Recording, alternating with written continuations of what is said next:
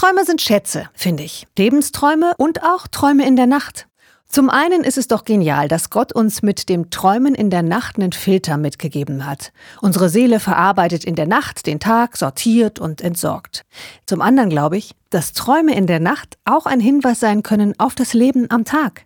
Die Bibel berichtet im Alten und im Neuen Testament von Gottes Begegnungen in Träumen, nach denen die Träumer wissen, wo es als nächstes langgehen soll.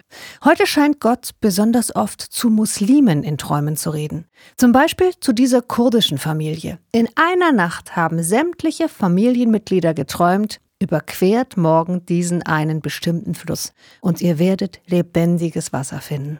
Lebendiges Wasser. Das ist ein Zitat aus dem Johannesevangelium im Neuen Testament der Bibel. Jesus verspricht da, das Wasser, das ich einem Menschen gebe, wird zur Quelle für lebendiges Wasser. Eine Kraftquelle, die in alle Ewigkeit sprudelt. Die Familie hat ein Bibelzitat geträumt, ohne je eine Bibel in der Hand gehabt zu haben. Ohne zu zögern haben die Kurden andern Tags den Fluss überquert. Und auf der anderen Seite hat ihnen jemand eine Bibel gegeben. Und diese Bibel hat die Familie auf der Flucht bis nach Europa begleitet. Träume sind Schätze, finde ich. Lebensträume und Träume in der Nacht.